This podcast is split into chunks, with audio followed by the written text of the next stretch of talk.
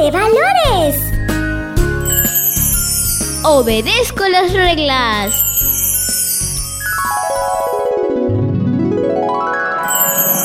Cuando salió el pueblo de Israel, eran muchísimas personas, como la arena del mar. En el trayecto hubieron algunos problemas.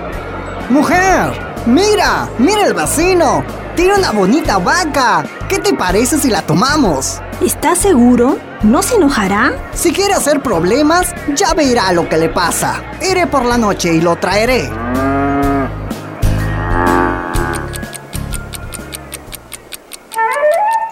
Algunos habían salido con algunas malas costumbres y siempre tenían peleas. Necesitaban unos buenos consejos y reglas para que todos se llevaran mejor.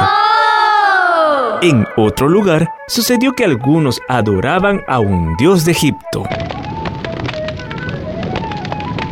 Este becerro es nuestro Dios y Él responderá nuestras oraciones. Oh Dios becerro, responde nuestras plegarias. En un hogar, los hijos no ayudaban.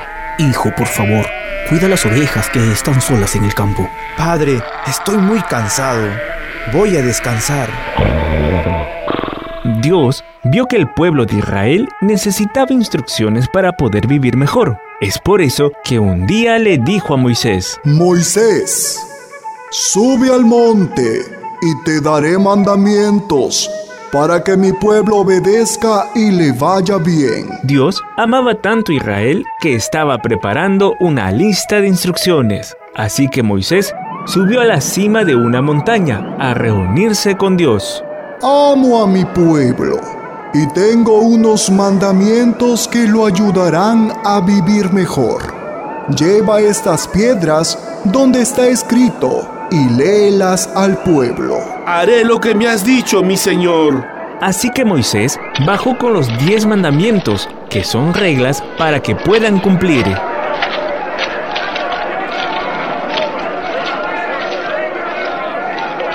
Pero nosotros queremos hacer lo que nos dé la gana. Nosotros no queremos ninguna instrucción. Así decía la gente. Se meterán en líos. Los mandamientos de Dios nos dicen lo que debemos hacer y lo que no, para poder así vivir en armonía. Mm, bueno, yo amo a Dios y quiero hacer lo correcto.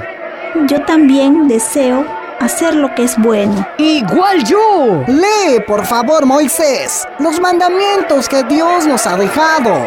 Así, todos escucharon muy atentos los mandamientos o instrucciones que Dios les dio. No tendrás dioses ajenos delante de mí.